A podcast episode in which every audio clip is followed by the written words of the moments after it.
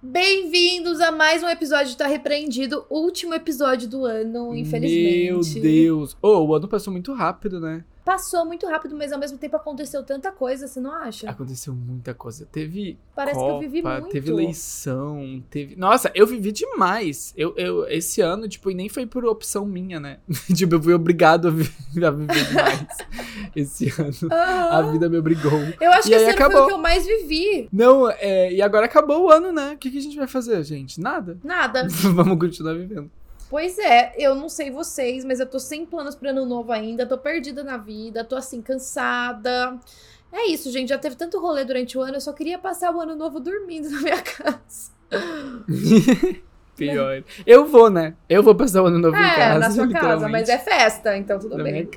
É, vai ser festa. Pois é. Uh, vamos dar uma festa pra E aí, gente, a gente vai fazer esse último episódio porque, né, a gente decidiu que vamos tirar umas fériasinhas também, dar uma descansada, pra voltar com tudo ano que vem. Exato, a gente vai. Esse é o último episódio do ano, hum, dia 25, né? Que é próximo domingo não vai ter.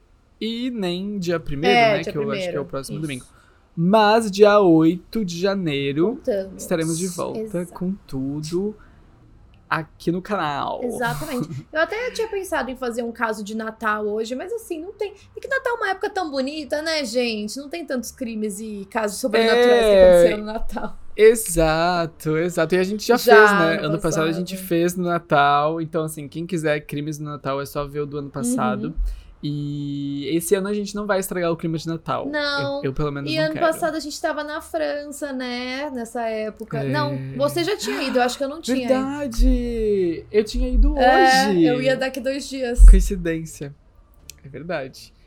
Ai, Meu. Deus, gente. Parece Nossa, que foi Natal ontem, né, que a gente tava ansioso pra contar pra todo mundo que a gente ia viajar junto. Não. Sim, e outra, eu fiquei pensando, a gente se conheceu, tipo, pouco antes de viajar juntos. Uhum. Pessoalmente, né? Exato, foi tipo É, umas parece, duas semanas antes. parece que a gente se conhece há muito tempo, é tipo, mil Aham. anos. E não, a gente só, tipo, se conhece há pouquíssimo Sim. tempo, vai fazer um ano. E esse ano a gente se viu Não, já várias fez um vezes, ano, né? né? Tipo, a gente conseguiu se ver É, várias a vezes comparado com o ano passado. É, porque a gente se conheceu. Não, mas a gente se conheceu em 2020 ainda, né? Porque a gente começou o podcast em abril de É. 2021. Aí a gente foi se ver Não. só, sei lá, em ah, novembro, entendeu? sim, se, é, pessoalmente. É, pessoalmente, falando, sim. é, Pessoalmente faz. É isso, gente. Olha só. Amizade de milhões. Que loucura o destino. Pois é. O universo trabalhando. Inclusive, gente, hoje o meu caso é um caso que a gente já falou no podcast. Que inclusive foi você que falou. Hum. Mas, Opa. aparentemente, ele foi solucionado. Mentira! Que é. Eu não sei se Qual? você ficou sabendo, mas é o incidente do passo de Atlov. Foi solucionado. Você não viu? Mentira, Por causa de Frozen. Menina! Não, mas eu vi isso. Eu, A gente falou? Eu falei isso no podcast. sim. Eu falei isso no podcast. o título é A Frozen solucionou um crime. Ah, tá. Mas a gente, mas o seu caso todo foi isso? Eu não lembro. mas o seu caso todo foi isso? A gente fez um episódio só disso. Ah, gente, então eu vou ter que mudar o caso. Sorte que eu tenho outro roteiro.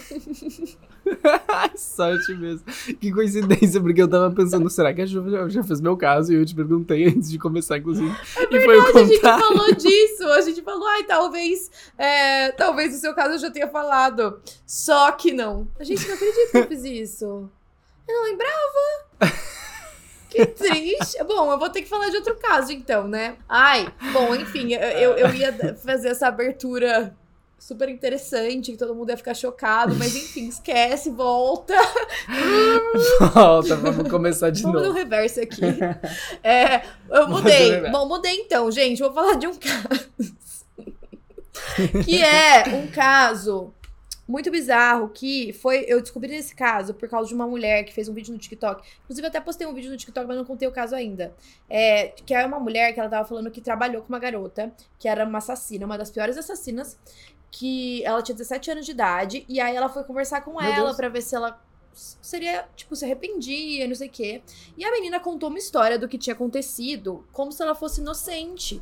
E, tipo, a mulher que tava Hum. lá acreditou cegamente que ela era inocente. Já tava pensando até, tipo, meu, vou ver o que, que eu faço de recurso aqui pra gente inocentar a menina. Só que ela não sabia que ela era uma psicopata que tava manipulando ela a acreditar que ela era inocente. E na verdade o que ela fez foi um massacre, ela matou toda a família. Só que o pai dela sobreviveu. E é por isso que ela foi pega. Meu Deus! Sim. Caraca, pesado. E aí essa mulher que Muito conversou pesado. com ela disse que ela foi assombra- assombrada durante anos por causa desse encontro. Ela tinha é, ataque de pânico, paralisia do sono, ela ficava vendo sombras pela casa. É isso, é um caso pesado. Cara, eu acredito, porque pra ela ter essa conversa, tipo, deve ter sido uma conversa profunda. Ela- e ela ter acreditado, né, na, na menina, tipo. Uhum. Imagina, tu acreditou num assassino, entende? Tipo, é quase o que ela faz com as Exato, vítimas ela dela. foi tipo, manipulada. ganhar confiança. Exato, foi manipulada. E aí eu imagino que ela deve ter ficado, tipo, mal Sim, depois. Ela ficou muito mal. Ela falou que ficou com punk. isso por anos, que ela teve que fazer terapia, que, tipo, ela não conseguia dormir, um monte de coisa. Terrível, assim. Então eu vou falar dela. O nome da garota é Erin Caffey, já que meu caso flopou. Erin Foi, é, O caso, na verdade. já foi Já falado. aconteceu. Ainda bem que a gente sabia. Imagina fazer outro falado. episódio igual. Foi, É, que, imaginei, eu não ia perceber, foi né? que nem aquele lá que eu comecei a contar, achando que a gente nunca tinha falado, e na verdade a gente tinha falado em E um a episódio gente- em vídeo que a gente nunca postou. E aí eu fui contando e o Matheus foi É tipo. verdade. Mas peraí, não- mas não tinha um Peraí. sapato? Daí ele foi, tipo, narrando o que aconteceu. Eu fui falando, como é que eu sei disso? E a gente, ué, mas como? Aí a gente levou um tempão, tipo, sei lá, uma meia hora pra lembrar que a gente. Que foi um episódio que a isso. gente gravou e a gente nunca postou. Exato, porque a gente ficou procurando no negócio da repreendida, falando, "De- não É. tem aqui, como assim? Meu, e eu acho que alguma hora vai acontecer isso, sabia? Porque tem um podcast que eu escuto, que teve uma vez que ela repetiu um caso, e aí, e tipo, ela falou naturalmente, como se nunca tivesse falado, tipo, esqueceu o real. Só que como eu tinha acabado de Uhum. começar a ouvir o, o podcast, eu tinha recém ouvido aquele caso, fui ver um dos episódios no- novos e era igual. Sim, acontece muito. Eu esqueço É, o, que eu faço. imagina. Ah, inclusive, é porque é tanta Um coisa que a gente lembra, né? semana, Cada é. semana é muito. E nem só isso, até vídeo. Tipo, às vezes as pessoas vêm, tipo, ah, o teu vídeo não sei o quê. E eu fico, Qual? Que vídeo é esse que eu, Eu sou assim, né? fiz? Esse- eh, gente, essa semana teve TikTok Awards, né? E aí tiveram umas meninas que vieram falar comigo, daí elas falaram: Ah, a gente assistiu um vídeo seu hoje, o das meninas malvadas. Aí eu falei, ah, legal. Gente, eu não lembrava que vídeo era esse. Ainda bem que elas não pediram mais detalhes, porque eu só concordei. Falei, ai, É. legal. Mas Ai, eu adoro. Ah, imagina, nem é meu, né? Nem, nem fui eu que fiz, elas confundiram. Nem é tu, elas confundiram a pessoa. Sim. Não, que nem é, esses dias também, uma mulher falou assim pra mim: é, Adorei a tua história da tequila, me identifiquei muito, aconteceu comigo também, não sei o quê. E eu fiquei, ah, é? Aí eu fiquei na minha cabeça, gente, Tequila? história da tequila. Eu quase nunca bebo tequila. Fiquei pensando, ah, onde que eu falei história da tequila? Eu tô desconfiado que ela me confundiu, Ah. porque eu, nossa, há muitos anos eu não bebo tequila. Então, as pessoas me confundem às vezes. Eu tava na CXP um dia, daí eu tava. Uma, uma menina veio falar comigo, ela elogiou meu cabelo, daí ela falou assim: é Jaqueline, né? Daí eu, não. Daí ela, ah, como você chama? Daí eu falei, Júlia. Dela, ah, desculpa, eu te confundi e tal. É que você parece muito É uma menina ruiva. que eu assisto no TikTok. Só que eu acho que Sim. ela. Eu acho que era eu. Só que eu acho que ela errou meu Ah, nome. ela- entendeu? Sim, porque Jaqueline e Júlia. É. E, tipo, as duas são ruivas, né? E aí eu fiquei pensando, tipo, eu fiquei sem graça de falar, porque eu não queria falar, ai, sou eu no TikTok. Não, às vezes podia não ser. Mas foi muito esquisito. E aí ela É. ficou me olhando, ela falou, ah, eu adoro seu delineado. E eu que tô sempre de delineado, né? Então eu acho que ela errou meu nome. Sim. É verdade, é verdade. Gente, bizarro. É engraçado. Bizarro. Engraçado. É engraçado. Bom, eu vou falar de um caso bizarro. Não é engraçado, é bem bizarro. É o caso em que uma, uma menina, uma mulher, na verdade, ela já tinha 19 anos. Ela sumiu, né, um dia. E pouco tempo depois encontraram uma foto Polaroid na Flórida, num estacionamento. Uma mulher encontrou.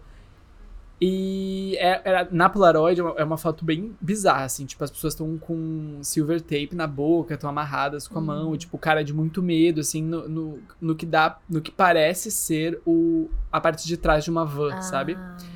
E uma mulher encontrou, chamou a polícia, e aí a polícia divulgou essa imagem pelo país. E aí eh, reconheceram, a família dessa menina reconheceu ela e ela tava com outro menino, um, um garoto de 9 anos na foto. E a família também, né, desse garoto também reconheceu. Só que é um mistério que nunca foi desvendado.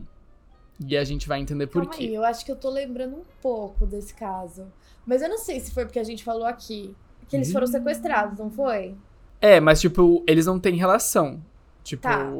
Eu- assim, pode ser que eu tenha ouvido o caso em outro lugar também. Pode não ter sido no podcast. Mas eu sei que não fui eu que Será que contei. gente já falou? Não fui eu que contei. Se for, tá, se, então, se não, então é, se tá. foi alguém que contou, foi você. Eu não lembro de ter falado. Não, eu não Ah, então contei. tá bom. eu não contei porque eu não conhecia esse tá, caso. Eu então eu conhecia. devo ter visto em outro lugar. Mas é isso. tá bom. Começar. Hoje tá todo mundo, tá todo mundo bugado hoje. É o fim de ano, gente. Total.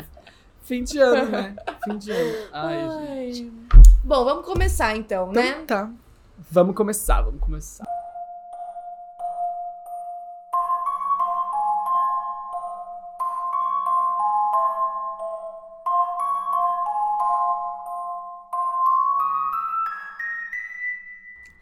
A Erin, Erin Caffey conheceu um garoto chamado Charlie Will. Char- Charlie.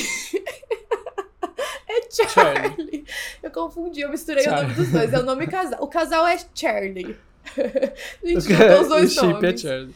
O Charlie Wilson, enquanto ela estava trabalhando como garçonete em um, uma- um restaurante chamado Sonic Drive-In.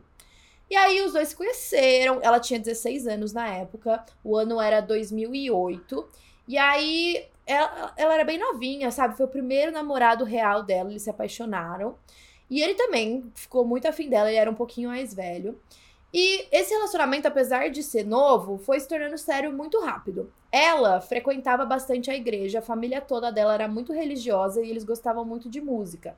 Então ela tinha um irmão mais novo, chamado Tyler, de 8 anos, que ele tocava guitarra, o Matthew, de 13, que tocava gaita. A mãe deles, a Penny, tocava piano na igreja e a Erin era vocalista. Ela sempre cantava lá. Só que depois que ela começou a namorar o Charlie, ela parou, né? E aí, no começo, ela já apresentou o Charlie pra família dela, até porque ela era menor de idade, precisava de autorização deles pra ficar saindo. E no começo ele ia junto com eles pra igreja toda semana. É, eles eram muito, muito religiosos mesmo, sabe? Todas as saídas, os encontros que eles tinham eram com a galera da igreja. E aí, desde a primeira vez que o Charlie conheceu os pais, eles não acharam ele muito legal. O pai mesmo falou que desde o começo tinha coisas sobre ele que não agradavam ele. E infelizmente o instinto dele estava certo. Primeira vez que ele foi jantar na casa deles, o pai dele falou: Ah, então você que é o Charlie? E aí ele respondeu: Sim, e você é? Tipo, afrontoso, Ah. sabe? Sim, tipo, que- quem É. será, né? Quem será? Ele tá na casa da pessoa. E você? É, então, um homem mais velho, né? De repente, o pai dela. É, de repente, será que é pai? Ele fala, não, não, eu sou, eu passei aqui, a porta É. aberta, resolvi entrar. E assim, a Erin tava naquela fase adolescente rebelde, né? Queria ficar saindo, não queria ficar respeitando os pais. Todo mundo passa sobre. Né? Todo mundo passa.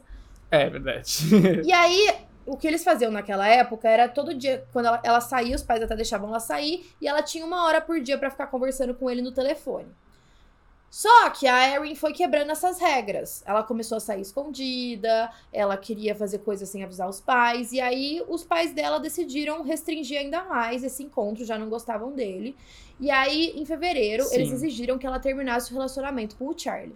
Ela ficou muito brava, começou a discutir abertamente com os amigos dela que ela queria matar os pais. Só que assim, ninguém levou isso a sério, todo mundo tava achando que era só uma birrinha de adolescente, mas ela acreditava que essa era a única forma dela e do Charlie ficarem juntos. E aí logo ela começou a conversar com o Charlie sobre esses planos de matar o pai. É, e aí ele, assim, no começo ele achou absurdo, mas ele também estava muito apaixonado, e era no sentido de que ele faria qualquer coisa por ela. E aí, o Charlie foi conversar com o Charles, que era um amigo dele. E, e aí ele comentou sobre esse plano da Erin de matar os pais. Antes ele tentou convencer ela deles só fugirem juntos, mas ela tava irredutível. Ela falava que ela queria matar os pais, queria se livrar deles. E aí ele foi falar com esse amigo, ofereceram um pagamento de 2 mil dólares caso ele quisesse ajudar. Depois que ele sugeriu que eles fugissem juntos, a Erin insistiu nos assassinatos. E aí o plano foi desenvolvido numa noite a namorada do Charles, chamada Bob, foi buscar eles de carro. E aí os três chegaram na casa da Erin, que tava lá dentro. Só que no que eles chegaram na frente da casa, o cachorro da família começou a latir muito e acordou o pai dela. E aí eles meio que desesperaram, ligaram pra Erin e falaram: vem aqui, sabe? Tipo, o seu pai acordou, o que a gente faz? E aí ela foi no carro com eles, eles dirigiram até um terreno que tinha ali perto e ficaram mais ou menos uma hora desenvolvendo o plano e mostrando como ia ser executado. Eles também estavam com armas e duas espadas, tipo espadas de samurai, no porta-malas do carro. Nossa! Sim. E aí, à noite, né? É, aí, quando eles estavam desenvolvendo o plano, o Charlie perguntou dos irmãos dela, né? O que, que ia fazer com eles. E aí ela falou que ela não se importava, que era só para ele fazer o que, ela, o que ele tinha que fazer, porque os irmãos eram bem irritantes e ela não queria deixar nenhuma testemunha do que tinha acontecido. Então ela queria que matasse eles também. E aí, depois eles voltaram para frente da casa, a Erin e a Bob ficaram no carro e os dois meninos entraram. Primeiro, o Charlie foi até o quarto do Terry e da Penny. Eles estavam dormindo, daí ele pegou a arma, atirou várias vezes nos dois. O Terry sobreviveu a vários ferimentos de bala, só que ele não conseguia se mover nem falar. Só que a Penny não teve a mesma sorte, ela estava morrendo ali, e ele foi forçado a ficar deitado do lado dela enquanto ela morria, foi bem triste. E aí a arma do Charlie chegou uma hora que emperrou. Daí o Charles foi lá e usou uma espada, atingindo a Penny com ela no pescoço, e ela quase foi decapitada, para garantir que ela tinha morrido.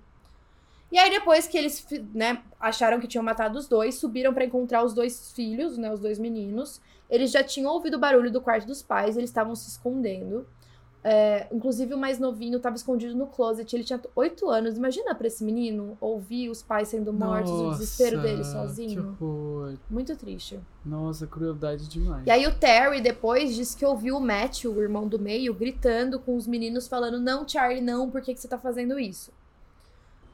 Ah. E aí o Terry acabou perdendo a consciência quando ouviu os sons dos tiros mais uma vez. E aí o Tyler. Uh, o Tyler. Uh, o Tyler foi baleado no rosto e o Matthew foi morto com a espada. Os dois foram esfaqueados com a escada. Com a escada, com a espada.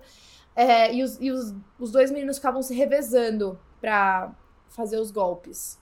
Horrível. Assim. Nossa! Assim. Tipo, não tinha nenhuma necessidade de usar a espada, sabe? Foi crueldade mesmo. Eles já estavam com a é. arma. Enfim. E aí os dois pensaram que todo mundo estava morto. Eles roubaram tudo que eles podiam encontrar de valor e é, colocaram gasolina em todos os móveis e tacaram fogo na casa. O Terry estava lá dentro vivo ainda, né? Ele acabou recuperando a consciência e ele estava numa casa cheia de fumaça, cheia de chamas. Ele sabia que era tarde demais para qualquer outra pessoa da família dele, e aí ele conseguiu rastejar para fora de uma janela, sorte que ele estava no térreo, e ele foi rastejando em direção à casa do vizinho. Ele demorou uma hora para fazer isso, mas ele conseguiu chegar. E aí, quando ele chegou no vizinho, eles chamaram a polícia, chamaram a ambulância também. E aí a ligação para a polícia foi uma foi, foi até meio idiota, sabe? Porque a operadora ligou e quando eles estão mandando, enquanto eles estão mandando a ambulância, ela tem que ficar falando com a pessoa no telefone, né? Você não pode desligar a linha. E aí ela ficou perguntando uhum. sobre a condição do, eu tô rindo porque tem uma parte que é, eles se desentenderam que foi muito engraçada, porque ela ficou perguntando do estado do Terry.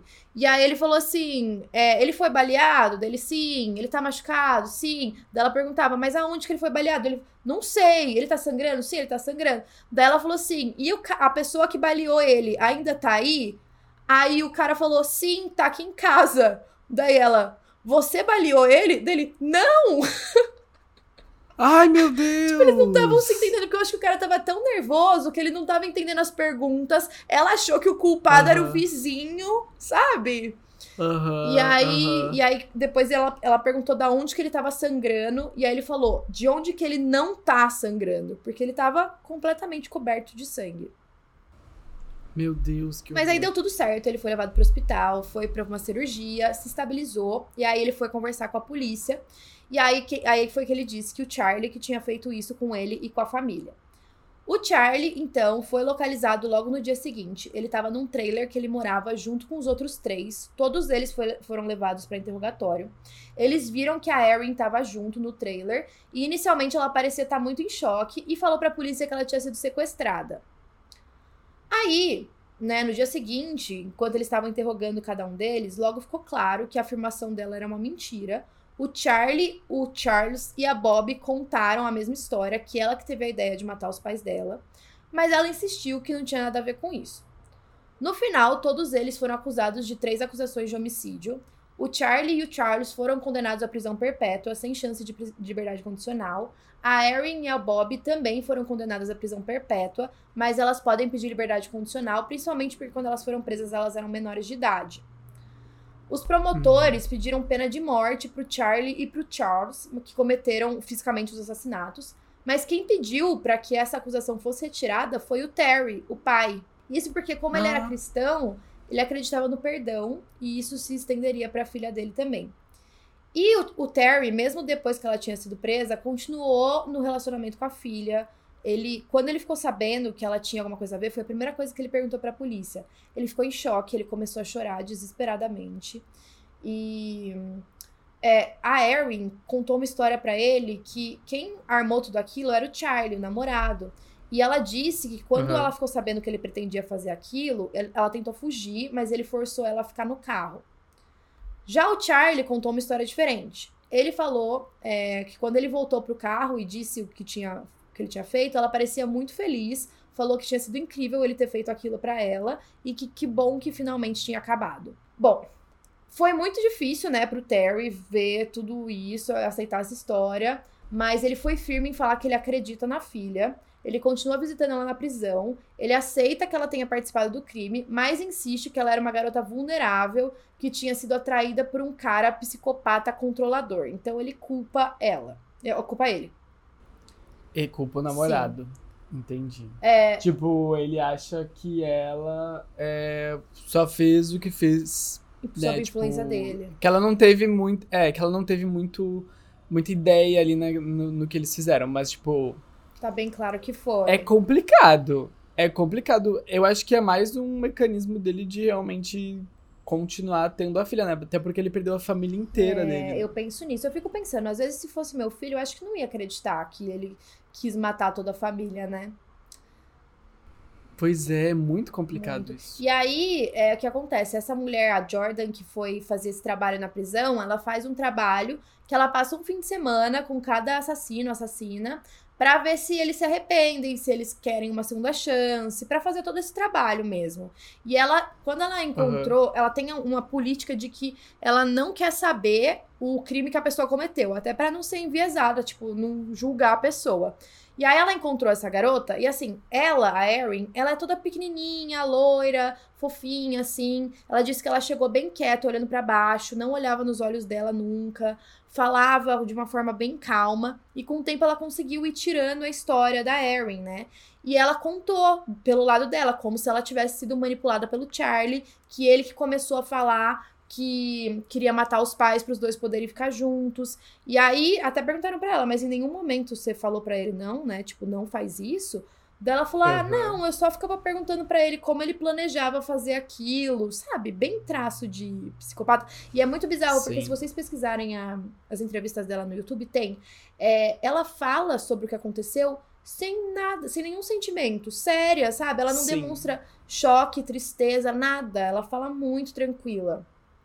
E aí ela disse, né, a Jordan, quando tava conversando com ela, que depois de todo esse papo dela ter sido convencida de que a menina era inocente, ela finalmente olhou nos olhos dela e aí ela falou, tipo, ela disse que arrepiou num nível que ela viu que ela era tipo um lobo, um lobo em pele de carneiro e que ela era uma psicopata que tava só manipulando ela. E foi aí que ela foi para casa e sonhou com aquele olhar e sonhou com o rosto dela se desfigurando assim, uma coisa horrível. Caraca, que horror. Então, tipo, foi no momento que ela viu, tipo, de repente, ela, aquele momento que ela olhou para ela e viu, é, enxergou ela com outros exato, olhos. Que era tudo manipulação. Eu amei.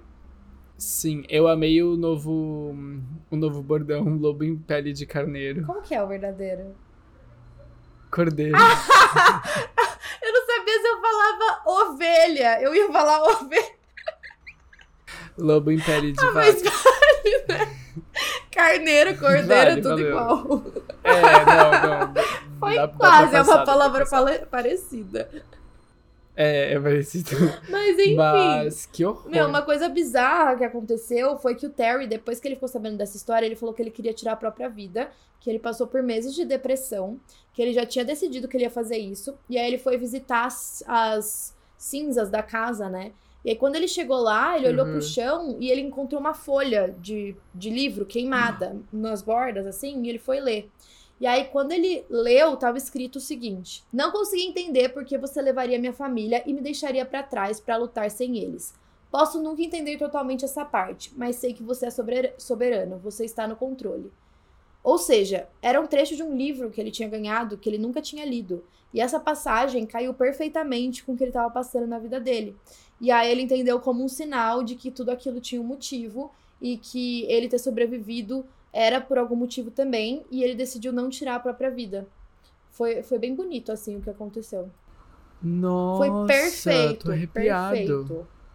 E aí ele falou: foi quando eu percebi Caraca. que Deus tinha colocado tudo isso para mim e soube que havia sido poupado por um motivo. E aí ele falou que para ele conseguir Nossa. seguir com a vida dele, ele tinha que perdoar quem tirou a vida da família dele. Foi aí que ele interveio em nome Sim. dos meninos para não serem mortos, né? Mas uma das partes do acordo é que eles sentassem para conversar com ele sobre o que eles tinham acontecido e se justificassem. E aí ele falou que ele recebeu o remorso do Charlie que ele sempre ele ficou só olhando para baixo, que ele chorou um pouco, que foi muito difícil para ele. E aí ele disse pro advogado dele mais tarde, o Charlie, que foi a coisa mais difícil que ele já teve que fazer. E o Terry falou que isso foi bem bom para ele, foi recompensador ver que ele tinha, né, remorso.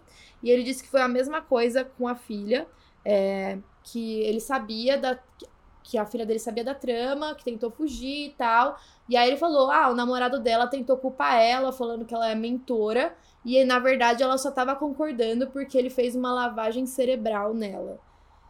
Então, assim, ele não acredita que ela que tenha planejado a morte. E eu acho que a, a Erin deve seguir nessa, entendeu? Ela deu uma entrevista naquele programa Dr. Phil, sabe? E ele pressiona uhum, muito sei. ela para falar. E aí ele fala assim. Ela, é, ela, comenta, né, que o Charlie queria matar a família, esse, esse lado da história. E aí ele fala: e, e, como você se sentiu quando você descobriu que seu pai estava vivo? Você ficou com medo? Daí ela falou que sim. Daí ele falou assim: mas você. Ah, primeiro ela falou: ah, eu fiquei contente. Daí ele falou assim: você não ficou com medo? Porque agora ele sabia o que vocês tinham feito? Daí ela falou sim. Daí ele falou assim: mas você ficou mais com medo ou mais contente? Daí ela, mais com medo. Nossa. Pois é. E aí, hoje o Terry se casou novamente. Ele é, é padrasto de dois filhos, ele também deixou o emprego dele para dar palestras por aí. Então, é bem legal porque ele fala que ele recebe vários e-mails de pessoas que passaram por isso ou até por coisas piores e ele consegue ajudar. Caraca! Nossa! Que. E, e eu acho que é um dos casos que, tipo, teve todo um ciclo, né? uhum. né? Tipo, não são todo, todos os casos, são. Uh, a maioria dos casos, ou tipo, acaba é isso uhum. mesmo, né? Tipo, o assassino é preso, é morto e tal. E esse não teve todo um ciclo, né? Tipo, principalmente pelo Terry, que Sim. aconteceu tudo isso. E aí hoje ele, tipo, incorporou isso na vida do Exato. trabalho dele e tal. E. Caraca, Faz muito chocado, sentido assim, ele pensar horror, que aquilo teve um propósito, né? Usar isso para ele fazer algo melhor também. Claro. Ainda mais se ele era, já, já era super uhum. religioso e tal, né? Então, Exato. Eu acho que. Mas é isso, gente. Depois eu vou colocar uns links. Tem um vídeo muito legal de quatro caras que fazem análise de linguagem corporal para mostrar como a Erin era uma psicopata que não se importava e nas entrevistas ela falava o que ela achava que as pessoas queriam ouvir, sabe? Para ela se passar como inocente. Uhum. É bem interessante.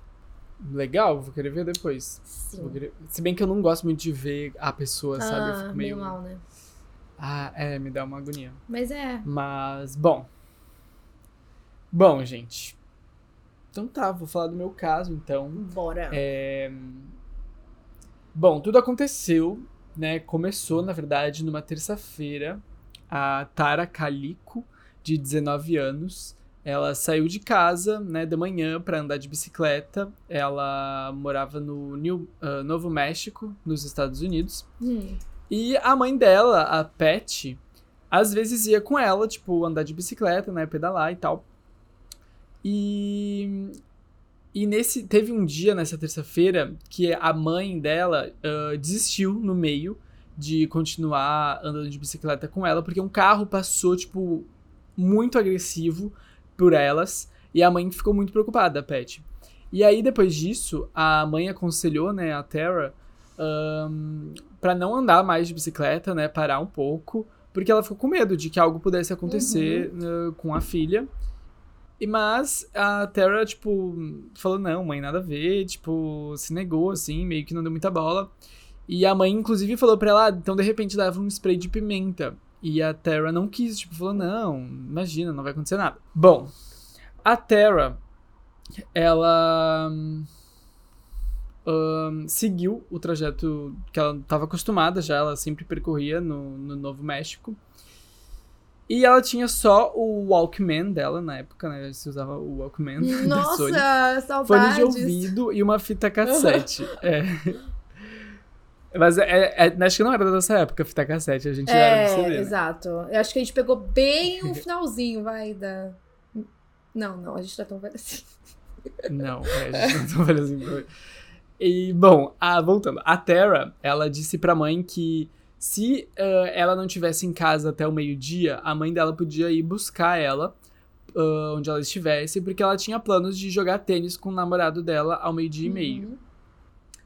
Quando deu meio-dia e a Terra não voltou pra casa, né, ela saiu pra procurar a filha. Ela se- seguiu a rota né, que ela sabia que a Terra fazia, ah, percorreu todo o caminho duas vezes, foi e voltou duas vezes, e aí ela viu que não tinha sinal da Terra, ela não sabia onde a Terra estava.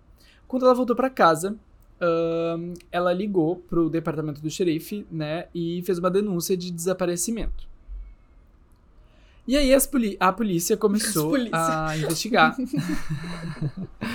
Os homens começaram a investigar. Bom, os policiais começaram a investigar e a procurar, e aí descobriram pedaços do Walkman da Terra, ah, quebrados assim, junto também com a fita cassete, ahn, perto da estrada no final do dia. né? Eles encontraram isso. Porém, a Terra e a bicicleta não foram encontrados em, lugares, em lugar nenhum. Uhum.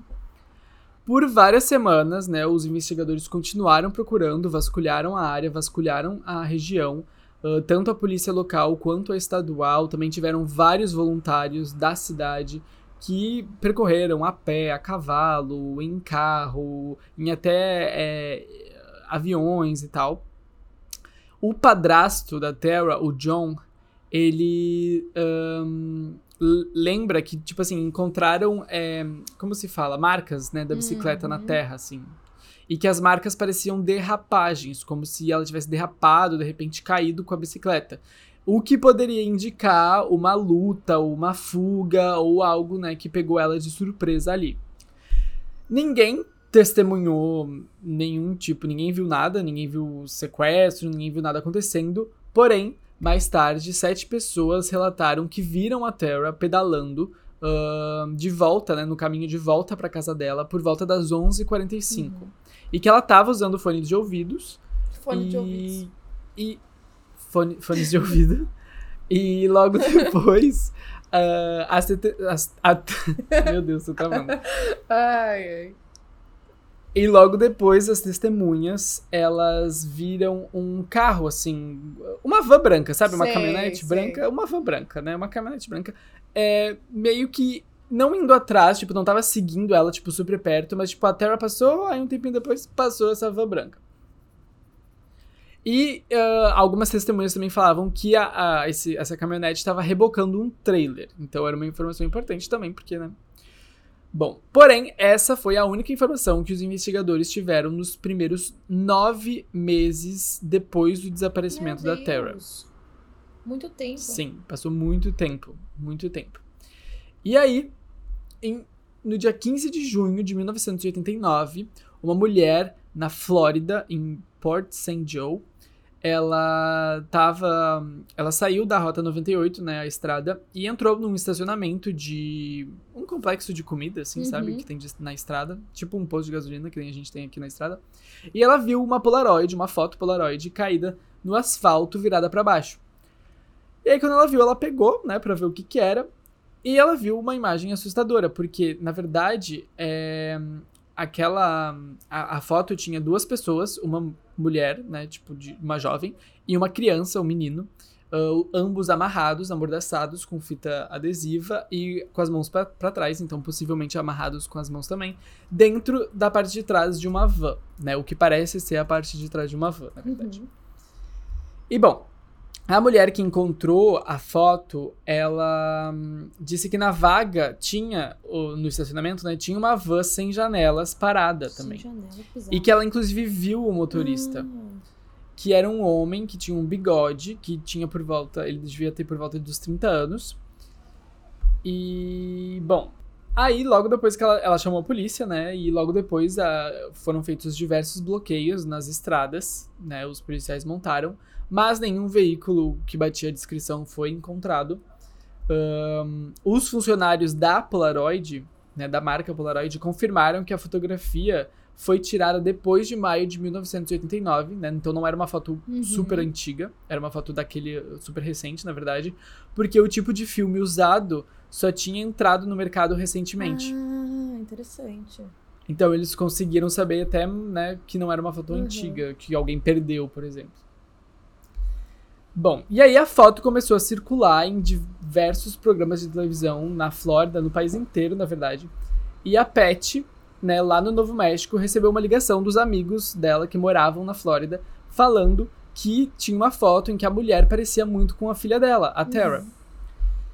E além disso, também a, a família né, de um menino que se chama Michael Henley, também do Novo México, ahn, afirmou né, depois que, que acreditava que o menino na foto era o filho que também tinha desaparecido. Hum.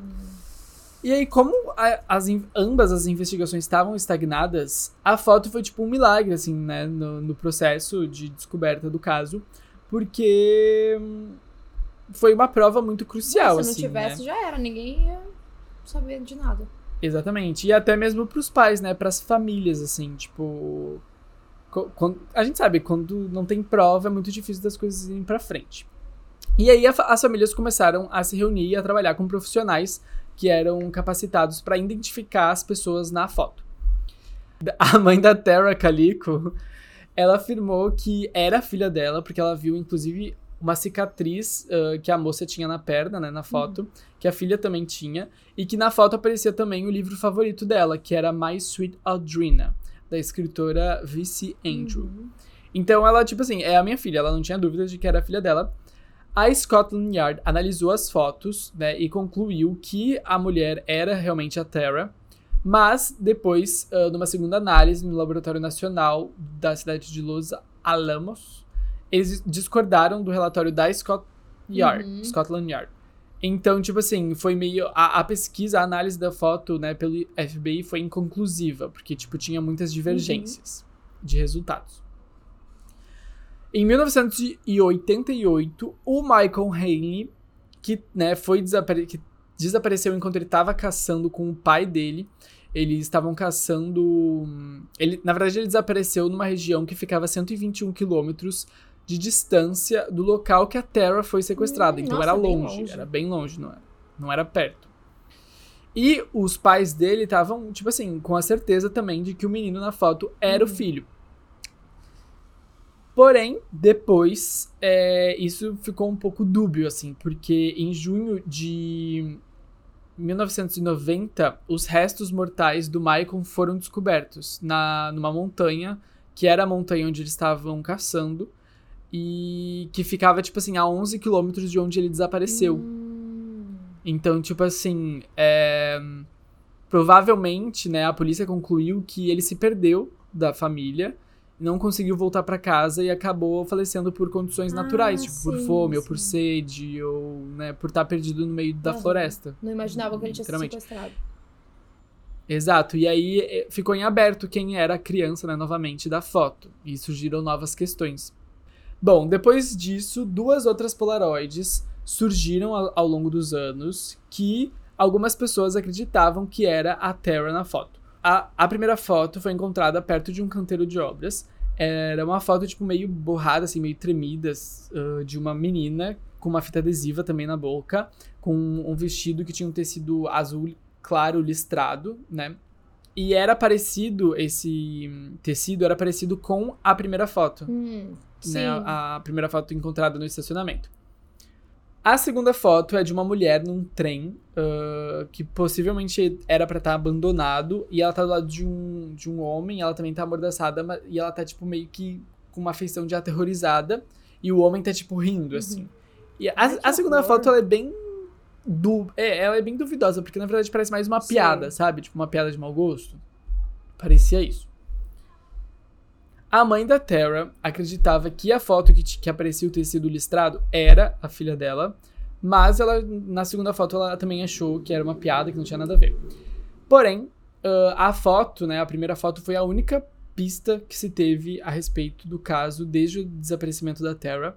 Foi só em 2013, muito tempo depois, que uma equipe foi montada para reabrir o caso, porque o caso acabou, né, virou aquele cold case que não acontecia nada, não tinha novas evidências e aí foi ficando.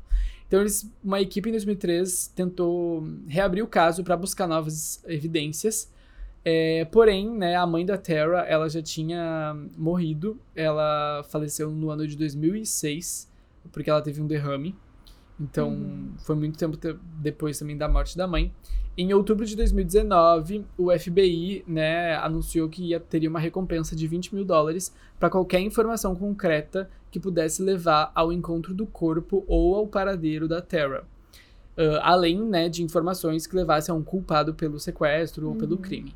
Porém, até hoje, nenhuma colaboração concreta foi feita. Não acredito. Putz. Exato. E que é droga. Eles só tiveram, tipo, beleza, eles sabem que aconteceu alguma coisa com eles, mas não sabem o que e não sabem quem foi o culpado. Que droga. Exatamente. A única prova que você tem, a única evidência, né? Suposta evidência é a foto, mas que também, tipo. Não ajuda em muita coisa. Não tem como afirmar, é, não tem como afirmar é ela realmente. Uhum. A família acredita, a família af- afirmava que era ela. Mas a foto, tipo assim, não dá pra ver muita coisa, é uma foto Uhum. Polaroid, então, Já tipo, é a definição menos. não é das é, a qualidade melhores. não é tão boa.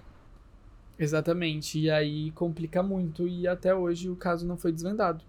Quem sabe vem aí, né? Em 2022 teve Quem vários sabe? casos que tiveram algum andamento, então. É, com certeza com o avanço da tecnologia É. e tudo mais. Talvez, né? Bom, é isso, E é pessoal. isso. Até ano que vem, É então. isso, feliz gente. Natal, feliz ano novo. Feliz Natal, feliz ano novo. Ano que vem eu vou tentar vir com a descrição um pouco melhor. que dessa vez foi complicado. Ano que vem a gente vem meio, menos esquecido dos casos, entendeu? A gente precisa de É, umas fériasinhas, realmente. é, exatamente. Beijo, gente. Já tô com Beijo, saudades. E até o ano que vem.